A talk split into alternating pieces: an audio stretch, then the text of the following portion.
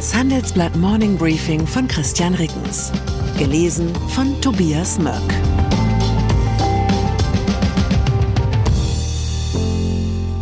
Guten Morgen allerseits. Heute ist Mittwoch, der 2. August 2023. Und das sind unsere Themen. Vorladung. Anklage gegen Trump wegen Sturm aufs Kapitol. Vorschlag. Kommt die Bioquote fürs Erdgasnetz? Vorteil. Welche finanzstarken Konzerne vom Zinsanstieg profitieren? Nach einer kurzen Unterbrechung geht es gleich weiter. Bleiben Sie dran. Wie steht es um den Standort Deutschland? Wie entwickelt sich der Goldpreis? Wie führe ich in meinem Unternehmen KI ein? Ich bin Horst von Butler, Chefredakteur der Wirtschaftswoche und jeden Tag liefern wir Ihnen Analysen, Kommentare, Reportagen und Hintergründe, damit Sie fundierte Entscheidungen treffen können. Sei es für Ihr Geld, Ihre Immobilien, für Ihre Karriere oder für das eigene Unternehmen. Wir begleiten Sie beim nächsten Schritt und wir denken an den nächsten Schritt. Für unsere journalistische Arbeit wurden wir jetzt sogar mit dem European Publishing Award ausgezeichnet als Magazin des Jahres und das wollen wir mit Ihnen feiern. Auf vivo.de slash ausgezeichnet können Sie jetzt drei Monate lang die Vivo zum halben Preis lesen. Also da würde ich ja zuschlagen. Ich freue mich auf Sie. USA der ehemalige US-Präsident Donald Trump muss sich im Zusammenhang mit dem Sturm seiner Anhänger auf das Kapitol vor Gericht verantworten. Laut am Dienstag veröffentlichter Gerichtsunterlagen werden dem Republikaner vier Anklagepunkte zur Last gelegt. Alle vier stehen in Verbindung mit dem Versuch Trumps, das Ergebnis der Präsidentenwahl 2020 zu kippen. Bereits an diesem Donnerstag soll er sich um 16 Uhr Ortszeit vor einem Bundesgericht in Washington einfinden. Die Anklage ist die zweite gegen Trump auf Bundesebene. Er wurde bereits im Zusammenhang mit der mutmaßlichen Einbehaltung von Geheimdokumenten angeklagt. Neben diesem Verfahren auf Bundesebene sieht sich Trump auch mit Klagen auf Landesebene in Georgia und New York konfrontiert. Laut der Nachrichtenagentur Reuters dürfte keine der beiden Bundesanklagen Trump daran hindern, bei einem Wahlsieg ins Weiße Haus zurückzukehren. Experten zufolge gäbe es selbst im Falle einer Gefängnisstrafe keine rechtliche Handhabe, um ihn an seinem Amtseid zu hindern. Energiewende zu einigen emotionalen Verpuffungen führte im vergangenen Jahr die Aussage des inzwischen geschassten Wirtschaftsstaatssekretärs Patrick Greichen. Der riet den Betreibern der Erdgasnetze, schon mal mit den Planungen für den Rückbau zu beginnen, denn 2045 werde natürlich kein Gas mehr in den Netzen sein. Wirklich nicht? Gas aus der Leitung dürfte auch künftig dort unverzichtbar sein, wo Strom aus erneuerbaren Quellen keine Alternative ist. Das gilt beispielsweise für eine Reihe industrieller Prozesse. Die SPD-Fraktion im Bundestag hat jetzt ein Konzept erarbeitet, das dem Handelsblatt vorliegt und Quoten für klimafreundliche Gase im bestehenden Netz vorsieht. Unternehmen, die Erdgas an Endkunden liefern, sollen demnach verpflichtet werden, einen jährlich steigenden Anteil sogenannter erneuerbarer Gase beizumischen, etwa Biogas oder mit Ökostrom erzeugten Wasserstoff. Diese würden das Erdgas dann schrittweise aus den Netzen verdrängen. Vorbild für den Quotenvorschlag, Mineralölunternehmen sind verpflichtet, ihren Kraftstoffen eine steigende Quote an Biodiesel oder Bioethanol beizumischen. Zinsen. Häufig schreiben wir im Handelsblatt darüber, wie höhere Zinsen die Wirtschaft belasten. Und in den meisten Fällen stimmt das ja auch. Jedes einzelne Investitionsvorhaben wird durch steigende Kapitalkosten teurer und hat es entsprechend schwerer, sich zu rentieren. Doch viele Unternehmen haben derzeit so viel Cash gebunkert, dass sie von steigenden Zinsen sogar profitieren. Siemens etwa kam im ersten Halbjahr des Geschäftsjahres auf 1,2 Milliarden Euro an Zinseinnahmen. Das waren 380 Millionen Euro mehr als im Vorjahreszeitraum. Gleichzeitig erhöhte sich die Zinslast nur um 272 Millionen auf 624 Millionen Euro. Bei SAP halbierten sich die Nettozinszahlungen. Mercedes bilanzierte ein positives Zinsergebnis, nachdem es im Vorjahr noch negativ war. Insgesamt haben die DAX-Konzerne nach Handelsblattberechnungen 259 Milliarden Euro an Bargeld und kurzfristigen Bankeinlagen angehäuft. Die Reserven sind damit fast doppelt so hoch wie noch vor zehn Jahren.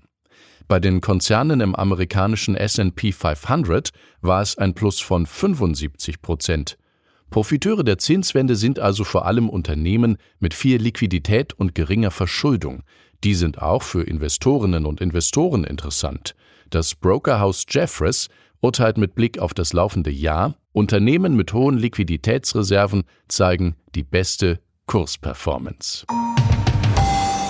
Autobranche. Von hohen Liquiditätsreserven kann man bei Here Technologies nur träumen. Einst war der Kartendienst als Antwort der deutschen Autobranche auf die Navigationssoftware von Google vorgesehen. Inzwischen steuert hier auf schnellster Route in Richtung Milliardengrab.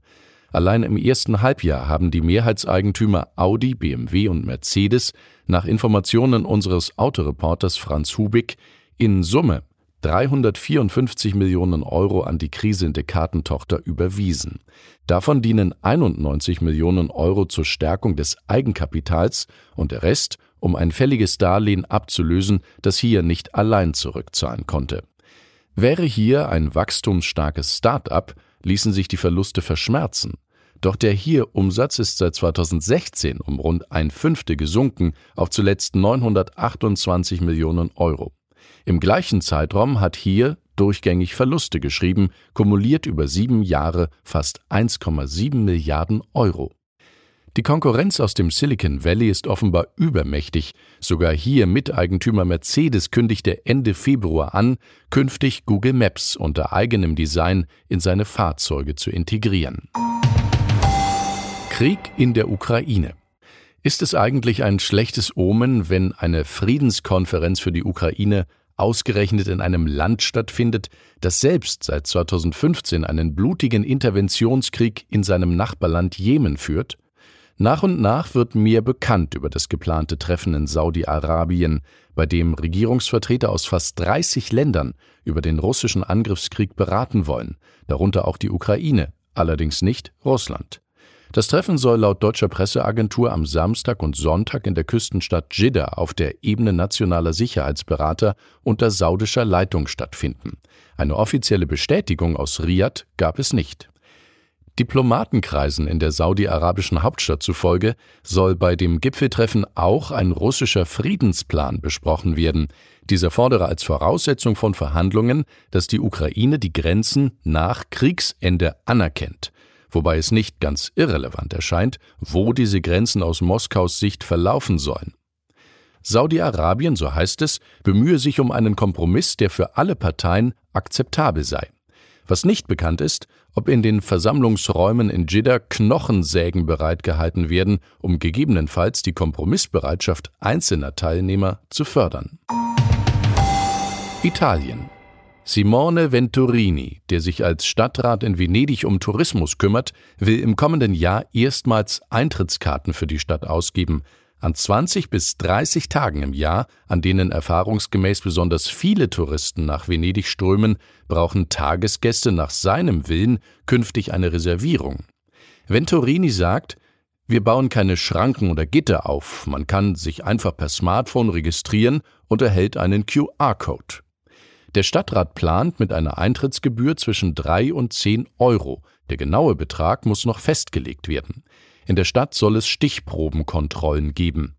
Wobei ich mich frage, nach welchen Kriterien diese Stichproben erfolgen sollen. Werden etwa bevorzugt rotgesichtige Gestalten mit weißen Tennissocken und Tracking-Sandalen angehalten, dann hätte auch Italien seinen Racial Profiling-Skandal. Sollten Sie wie ich in nächster Zeit im Italienurlaub weilen, so wünsche ich Ihnen und mir, dass wir uns modisch an den Einheimischen orientieren. Herzliche Grüße, Ihr Christian Riggens. Zur aktuellen Lage in der Ukraine. Warum sich Kiews Marinedrohnen als so effektiv erweisen?